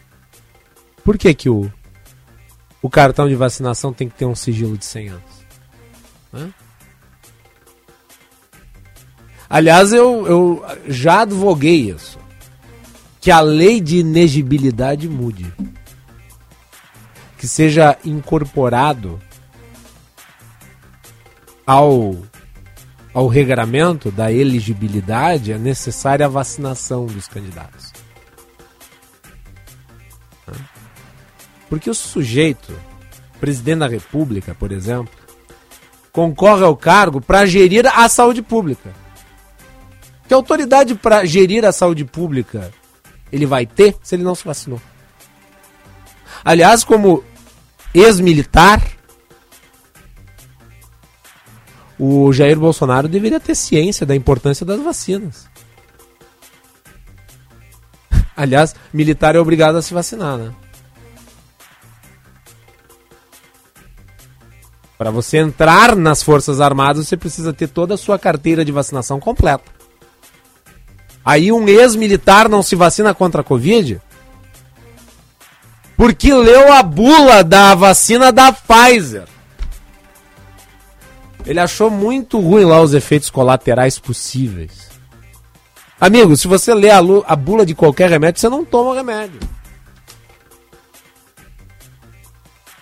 Hã? Vai lá ler a bula do Tilenol. Lê a bula do Tilenol. Você pode ter uma- um choque anafilático. Mas as pessoas consomem, sabe por quê? Porque o risco é muito pequeno. Eu, eu falava que a época, Baraci, a época em que se discutia, né? O risco da vacina. A vacina que transforma em jacaré. Essas idiotices. É que, infelizmente, resultaram nisso que nós estamos vendo. Baixa procura de vacinas, em geral. Risco de volta de doenças.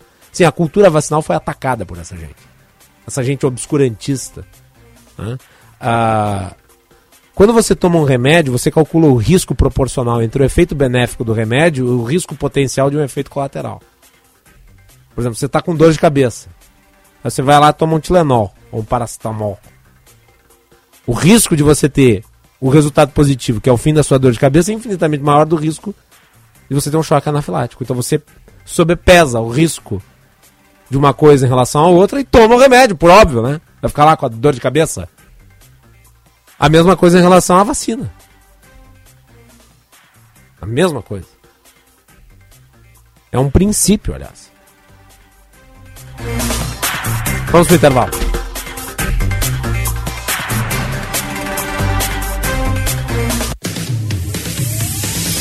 Você está ouvindo Bastidores, do, poder, na Rádio Bandeirantes. Com Guilherme Macalossi. Agronotícias com Eduarda Oliveira. Oriunda do Fundo de Desenvolvimento e Inovação da Cadeia Produtiva da Erva Mate do Estado, verba de 850 mil reais deve fomentar a realização de ações para a promoção e o desenvolvimento do setor produtivo. O investimento tem como dados relatórios da SEAP que apontam que em 2021 o Rio Grande do Sul aparece à frente de outros estados na produção de folha verde, com 242 mil toneladas. Os recursos devem ser utilizados para ações como fortalecimento e organização das entidades representativas regionais, promoção e comunicação, consultorias técnicas e estudos setoriais, pesquisa, desenvolvimento de equipamentos e eventos ligados ao setor da erva mate. O responsável pela gestão e execução do plano de ações será o Instituto Brasileiro da Erva Mate e o recurso terá vigência de um ano, sendo o pagamento realizado em duas parcelas semestrais. Agronotícias. Oferecimento Senar RS. Vamos juntos pelo seu crescimento.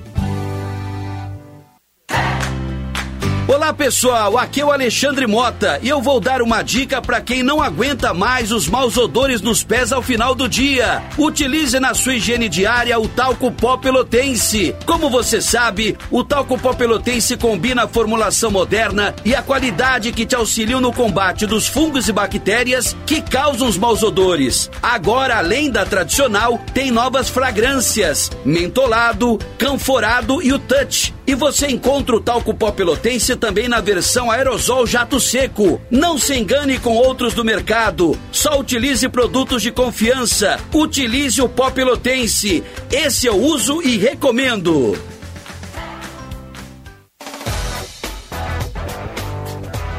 Para você abrir sorriso, venha fechar negócio na Sinoscar.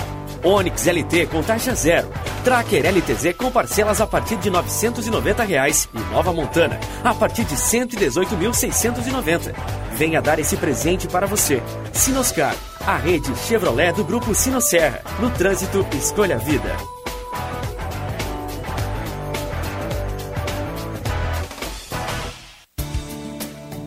Atenção engenheiro, foi prorrogada a temporada de isenções do Senge Saúde. Aproveite esta chance e contrate agora os melhores planos de saúde e odontológicos sem carências para novas associações. Conheça também as opções de gratuidade no plano de emergências médicas e odontologia. Seja sócio do Senge RS. Saiba mais no portal Sindicato dos Engenheiros. Destaque no Marcas de Quem Decide 2023. Dia das Mães com multipresentes da Claro. Tem smartphone novo para sua mãe. Motorola Moto G73 5G por 12 vezes de R$ 74,99 no Claro Pós 100 GB, mais 100 GB de bônus no Multi. É isso mesmo. Motorola Moto G73 5G por 12 vezes de R$ 74,99. Sua mãe merece esse presentão. Faça o Multi. Vá até uma loja ou acesse claro.com.br barra mães. Chegando no aeroporto de Porto Alegre, sua hospedagem fica a 5 minutos de distância, com transfer cortesia. Basta ligar 3022 2020. Hotel Express e Hotel Expressinho Aeroporto. Apartamentos renovados, com higienização cuidadosa, café cortesia bem cedinho e amplo estacionamento. Conforto e economia é no Hotel Express e Hotel Expressinho Aeroporto. Ligue 3022 2020. Você está ouvindo Bastidores, do, Poder, na Rádio Bandeirante. Com Guilherme Macalossi.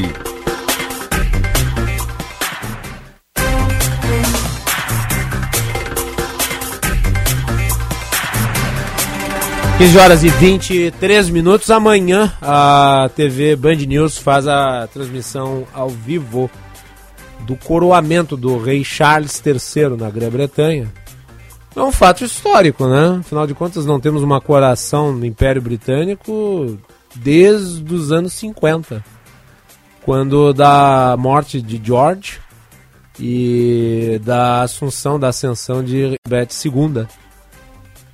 Então, fica aí o registro. Né? Fato histórico. O rei Charles III que ficou 70 anos fazendo estágio para agora assumir o cargo oficialmente. Né?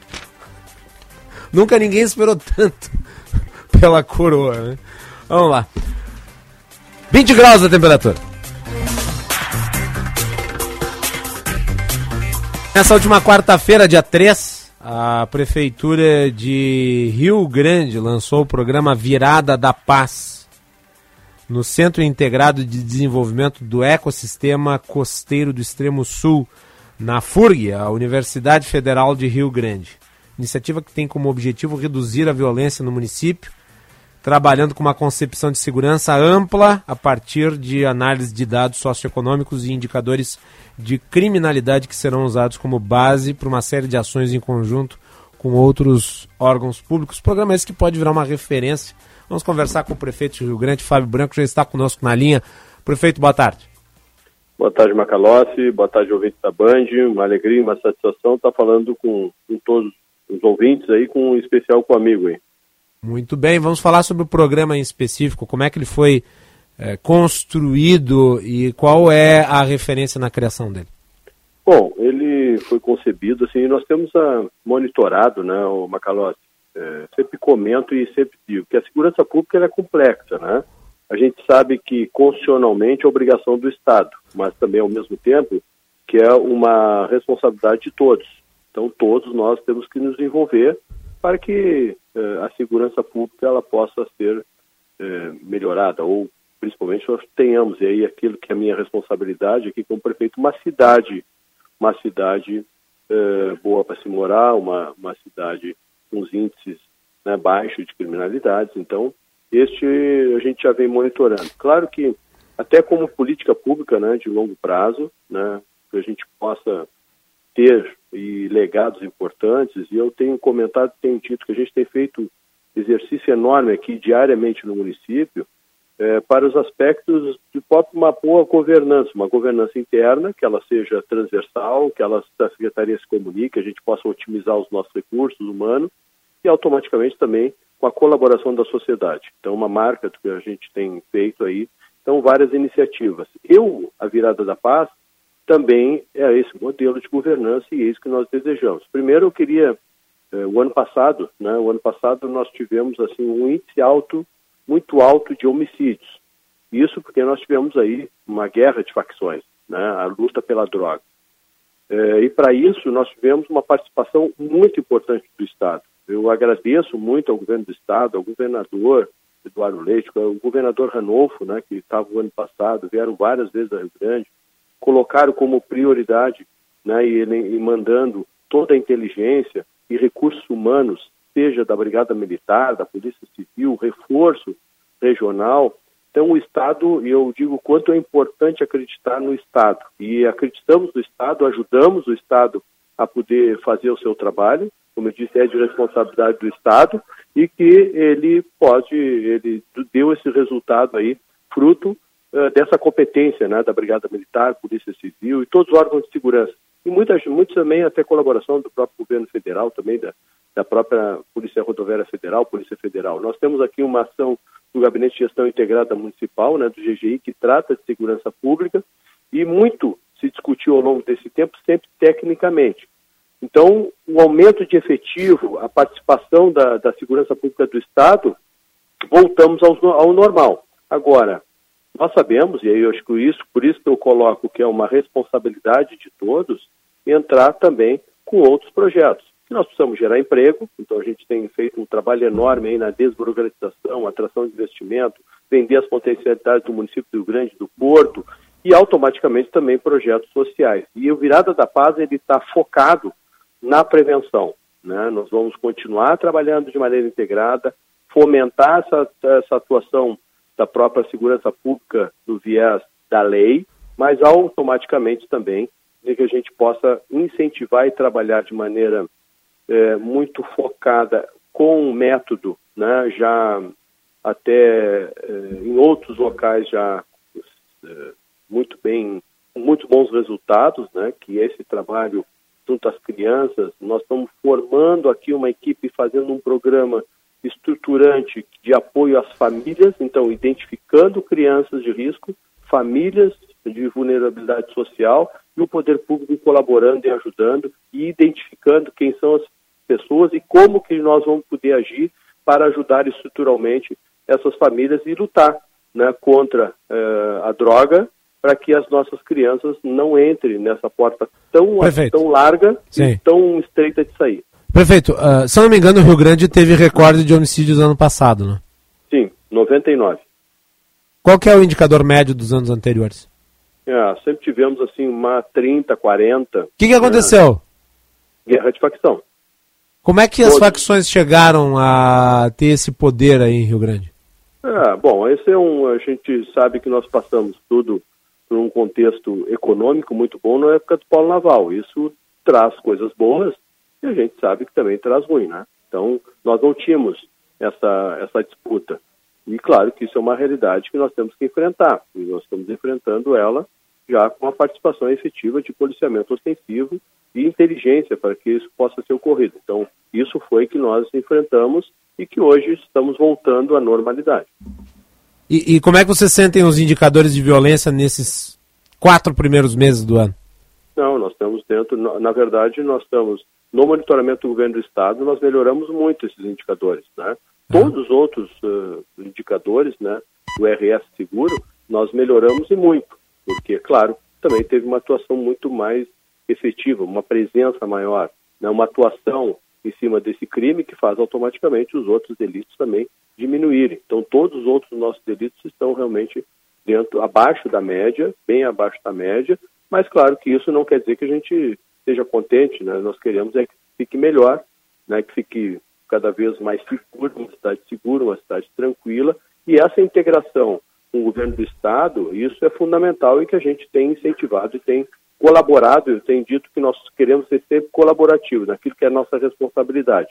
O que, que é a responsabilidade do Estado e não vamos nos envolver naquilo que não seja a nossa atribuição, mas nós queremos ser colaborativos. A Guarda Municipal é um exemplo, nós estamos fazendo todo um processo de armamento da Guarda Municipal, aumentando o efetivo da Guarda Municipal, sendo colaborativo. Por todo esse momento agora que nós tivemos de, dessa situação que foi nacional, das próprias escolas, né, da insegurança das escolas, eu antecipei um projeto. Por que, que eu antecipei? Porque nós já estávamos bem estruturados, né, com a formação da Guarda, nós fizemos toda uma formação de armamento da nossa Guarda Municipal, e eu antecipei um programa que nós vamos lançar um pouco mais adiante, que era a Guarda Escolar, Sim. nós antecipamos e estamos fazendo todo um apoio, sempre, eu digo, integrado com a Brigada Militar, porque essa presença ela é muito importante. Então nós nos dividimos. E o que, como é que monta essa estratégia?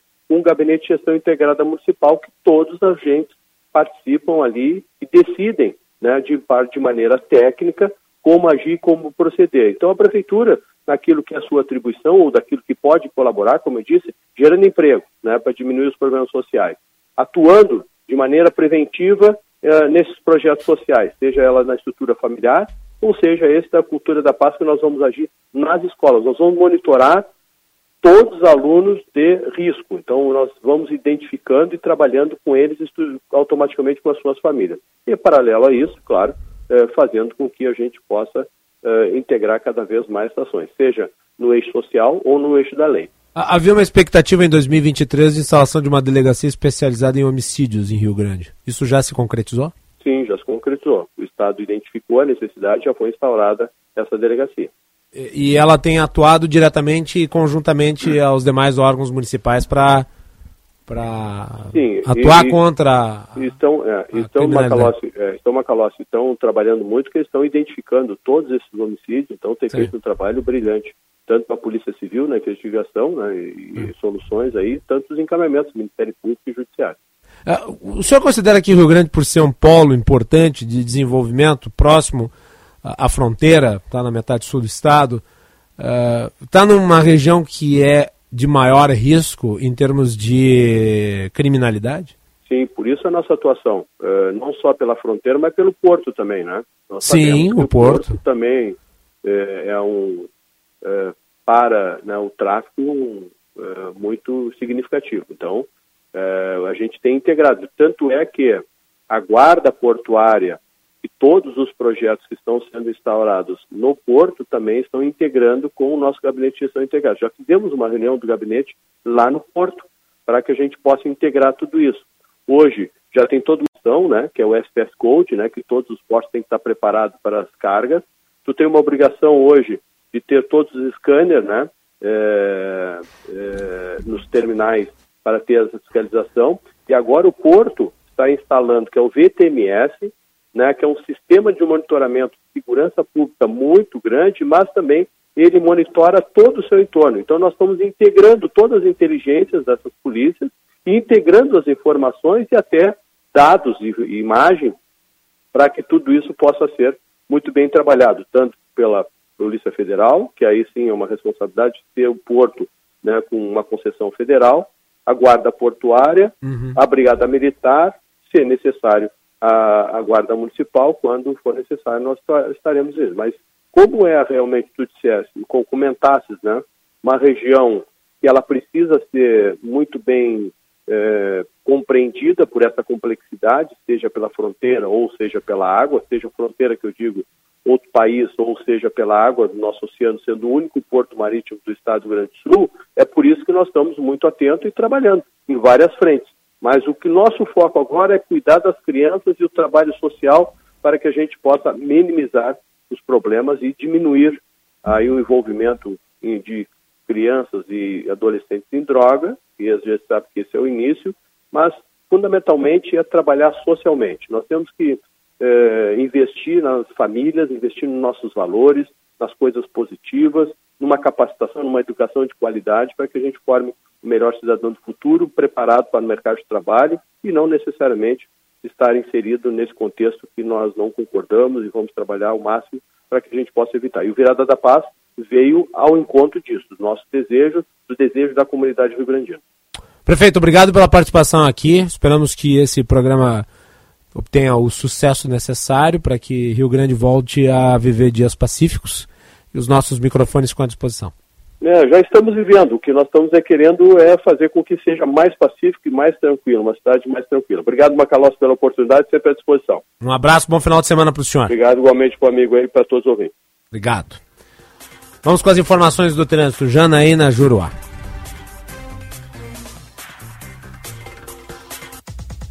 Serviço Bandeirantes. Trânsito.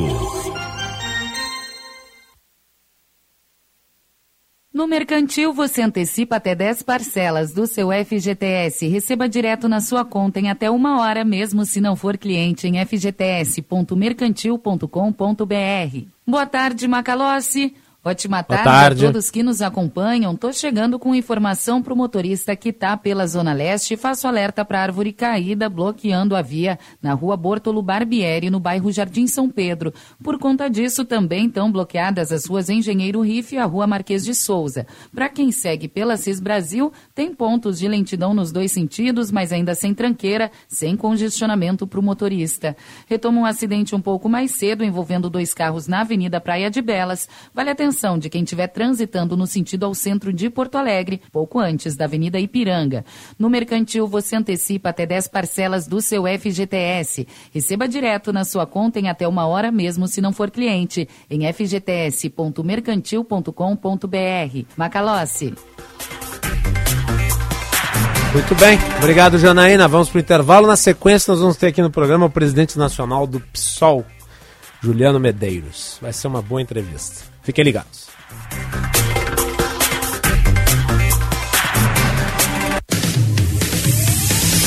Você está ouvindo Bastidores, do, poder, na Rádio Bandeirantes. Com Guilherme Macalossi. Atenção! Está com dívidas atrasadas, ameaça de busca e apreensão? Essa é a hora de voltar ao mercado. Faça imediatamente uma análise personalizada e gratuita. Ligue ou chame no WhatsApp 519 9945 2106. Repetindo, 519 9945 2106. Aloro Negócios, sempre com você e por você. Dia das Mães com multipresentes da Claro. Tem smartphone novo para sua mãe. Motorola Moto G73 5G por 12 vezes de R$ 74,99 no Claro Pós 100 GB, mais 100 GB de bônus no Multi. É isso mesmo. Motorola Moto G73 5G por 12 vezes de R$ 74,99. Sua mãe merece esse presentão. Faça o Multi. Vá até uma loja ou acesse claro.com.br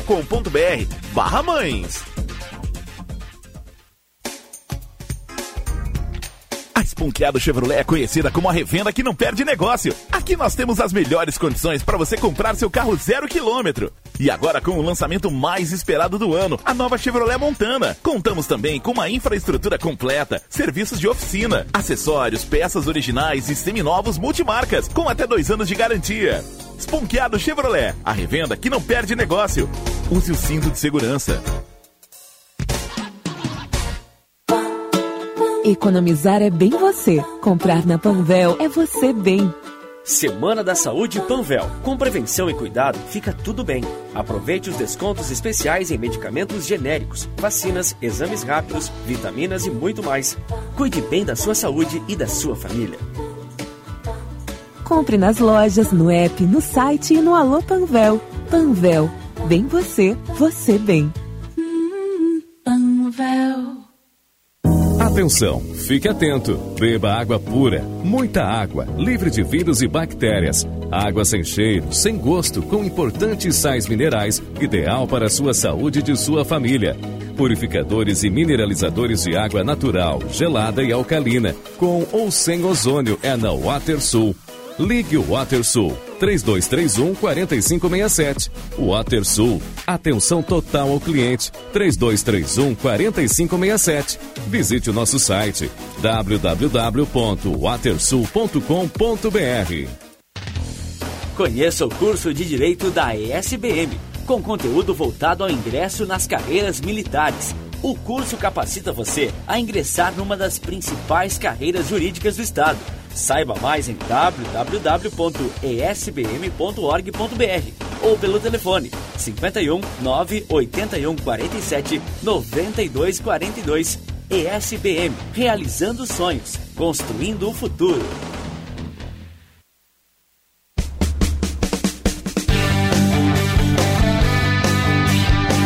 De semana com bola rolando pelo Campeonato Brasileiro.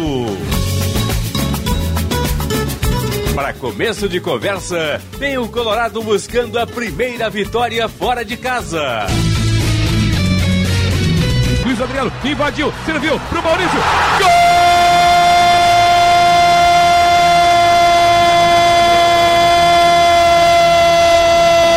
São Paulo e Inter, com narração de Marcos Couto. Maurício para o Internacional. Na sequência, tem o tricolor jogando pela primeira vez na Arena. Passe do cabeção, gol! Grêmio e Bragantino, com narração de Daniel Oliveira. Do Grêmio! A bola vai rolar neste domingo às quatro da tarde. E o futebol da Rádio Bandeirantes começa mais cedo. Ao meio-dia, tem o Tabelinha com Michele Silva. E às duas e meia da tarde, Tiger Junk comanda o jogo aberto, com a preparação final para os jogos da dupla.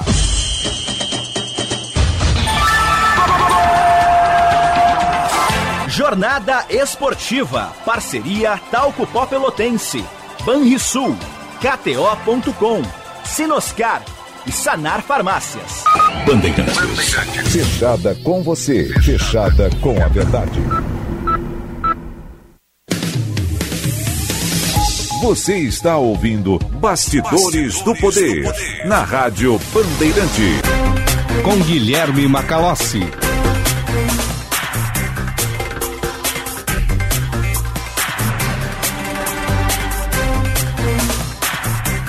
Quinze horas e 43 minutos, nós estamos recebendo aqui na Rádio Bandeirantes o presidente nacional do PSOL, Juliano Medeiros. É um prazer recebê-lo, boa tarde. Boa tarde, prazer é todo meu estar com vocês aqui. Vamos lá, vamos tratar de assuntos polêmicos. O indulto ao ex-deputado Daniel Silveira caiu. Eu havia dito ano passado, em abril, que o indulto era ilegal. E o PSOL é quem entrou com a ação. É, assinada por um conjunto de advogados bastante conhecidos, né? Valfrido Vardi, uh, dentre outros. Uh, e eu vi uma manifestação sua nas redes sociais a respeito. Uh, pergunta que muitos talvez venham a fazer. Com isso, o STF não se intromete numa atribuição do presidente da República? Nesse caso, nesse caso não, porque nós tivemos aí um flagrante abuso das prerrogativas do presidente da República. Né? Vamos lembrar que o, o Daniel Silveira está respondendo, né? Aliás, respondeu dentro daquele inquérito das, do gabinete do ódio, inquérito das fake news, inquérito. Ele pegou golpe de Estado. Dos, exatamente, dos golpes, né? Do, dos atos antidemocráticos, ele e mais muita gente, né? E como todo mundo sabe, um deputado federal no exercício do mandato, como é o caso do Daniel Silveira, só pode ser afastado, preso por ordem do Supremo Tribunal Federal. E foi isso que aconteceu.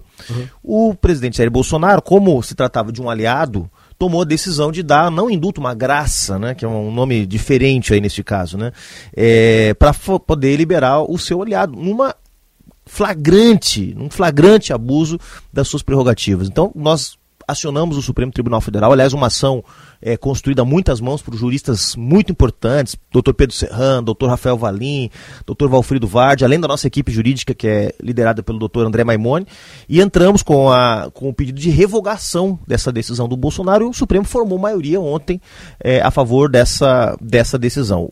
O presidente tem suas prerrogativas, seja para dar o indulto, seja para dar a graça, mas nesse caso ficou evidente que ele estava fazendo isso para beneficiar um aliado político, alguém ligado ao seu grupo político, portanto, extrapolando as suas atribuições. No caso em específico, o indulto como atribuição do presidente ele tem certas características. Ele tem que ser impessoal, ele tem que ter interesse público e ele não pode ter um desvio de finalidade. No caso, o indulto concedido após uma decisão, do STF, ele tem o objetivo claro de revogar a decisão do STF. Ele não é um instrumento recursal. O induto é uma atribuição do presidente que tem outras funcionalidades. Por isso, é, constatada a, a, forma como foi feita, ou seja, o desvio de finalidade, legal é e ponto final. Aliás, o Bolsonaro fez isso ao longo do seu mandato, né? Os presidentes todos recorreram ao indulto para pessoas condenadas com penas de baixa periculosidade, que já tinham cumprido uma parte da sua pena, que não representavam uma ameaça à sociedade. Tudo diferente do que o Bolsonaro fez. O que ele fez foi uma decisão de caráter político para revogar a decisão e beneficiar um aliado, alguém que estava na linha de frente e que depois, tempos depois, foi inclusive envolvido num outro escândalo que é uma suposta tentativa de gravação do ministro Alexandre de Moraes, né? Tem um senador, chama Marcos Duval, um cara de pouquíssima credibilidade, diga-se de passagem, mas que levantou aí uma, uma história que ainda está mal explicada, de que o Daniel Silveira teria acionado ele para que ele gravasse o, o ministro Alexandre de Moraes para a partir daí poder justificar algum tipo de intervenção militar, intervenção das Forças Armadas, ou que seja. Situação delicada do Daniel Silveira. Acho que ele não vai conseguir é, aliados aí para ficar em liberdade mais tempo, não. Pois é, né? Até a instituição golpe de Estado, que é tão frequente no Brasil, foi né, desmoralizado, que antigamente o golpe de Estado era dado por generais estrelados, por gente como o Ranieri Mazzilli, é, Carlos Lacerda. É, hoje a tentativa de golpe é do Daniel Silveira e do Marcos Duval, né? E de alguns outros quejandos, assim. Então até o status do golpe deu uma decaída, né? Foi desmoralizado. É. Vamos lá. Uh, vamos falar de um tema que eu considero polêmico e que entra dentro da discussão da esquerda brasileira. O PSOL nasce como partido a partir de uma dissidência do PT, uma discussão sobre reforma previdenciária no primeiro mandato Lula, e torna-se muito crítica em relação ao PT. Lembro da Heloísa Helena, que foi fundadora do PSOL, acusando Lula de toda sorte de crimes, aliás, sendo tão dura quanto a direita em relação ao atual presidente da República na época. E agora nós vemos esse movimento do PSOL de apoio ao Lula. Como é que se explica isso? Agora a provocação. O PSOL virou um satélite do PT depois de ter saído do PT? Olha, é, o Brasil mudou muito nesses 18 anos desde que o PSOL foi fundado. Eu não renego e jamais vou renegar as origens rebeldes, insurgentes, radicais do PSOL, porque isso faz do PSOL uh, um partido único na política brasileira. Um partido que diante da possibilidade de ser governo, de ter ministérios, de poder ser parte de um, uma primeira experiência de um governo de centro-esquerda depois da redemocratização, que foi o governo do, do, presidente Lula a partir de 2003, optou por não estar no governo, optou por não estar no poder para manter coerência com as suas posições políticas. Então, eu não renego essa origem. Agora, o Brasil de 2023 não é o Brasil de 2005, quando o pessoal foi legalizado, ou de 2004, quando o pessoal foi criado. São 20 anos, onde hoje quem hegemoniza a direita brasileira não é mais o PSDB ou o PFL, quem hegemoniza a direita brasileira hoje é uma força de extrema direita, é o bolsonarismo que hegemoniza uh, o campo da, da direita brasileira. Né? Nós comentávamos aqui fora do ar a ausência de, de um liberalismo democrático no Brasil. Isso não existe aqui, né? em termos de.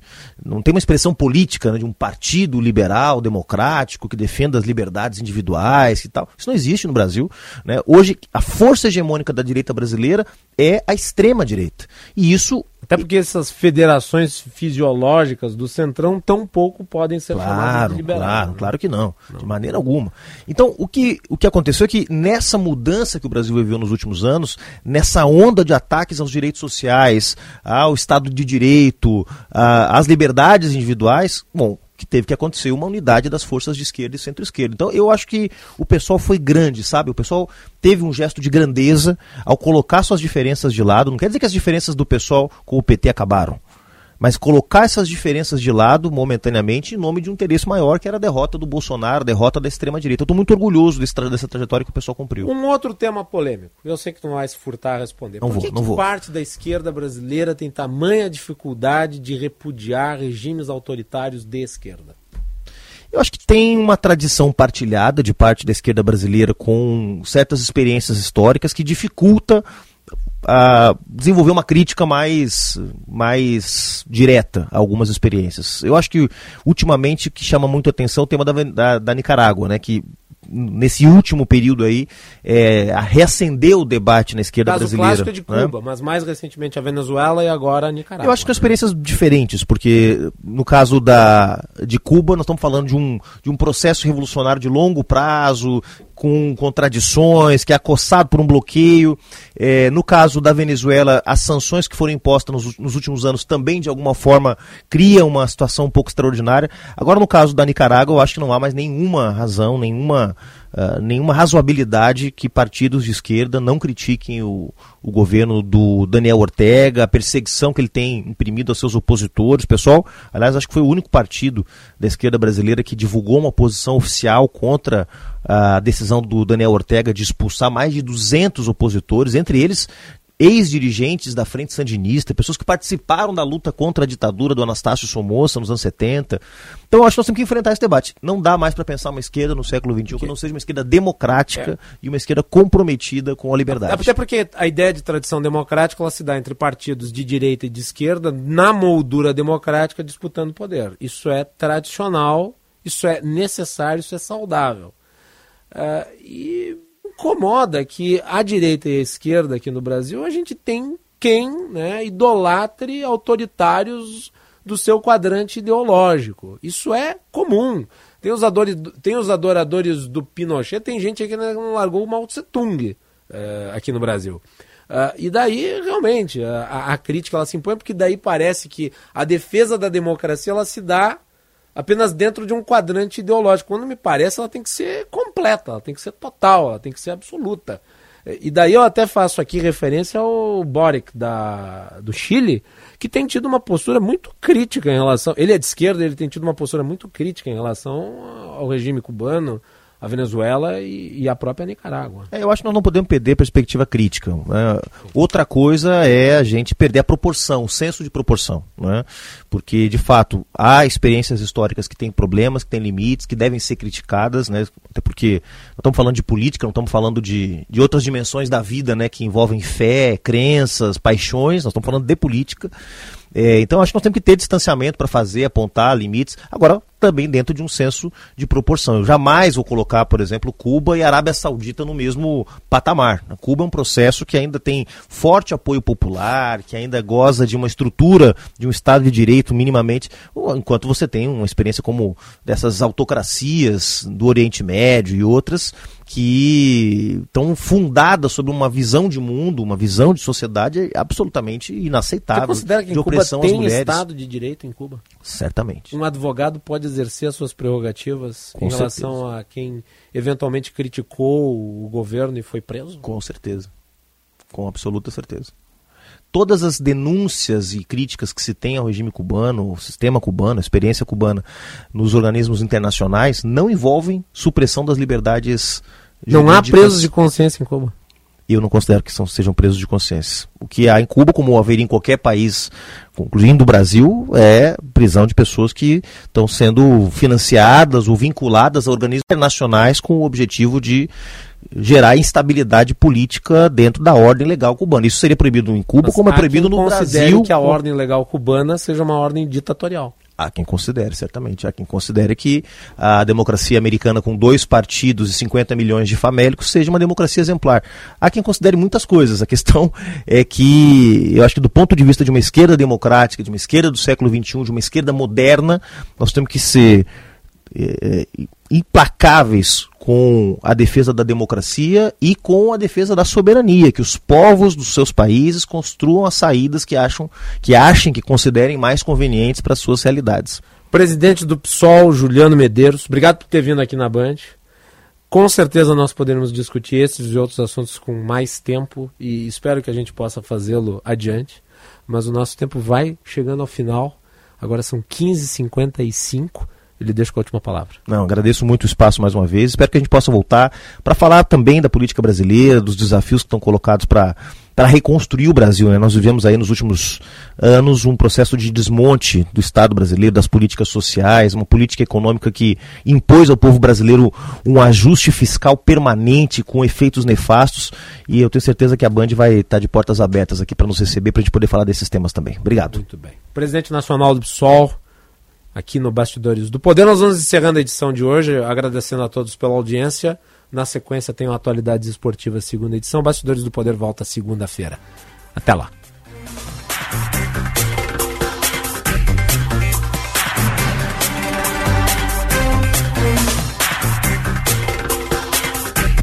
Você ouviu Bastidores, Bastidores do, poder, do Poder na Rádio Bandeirantes com Guilherme Macalossi.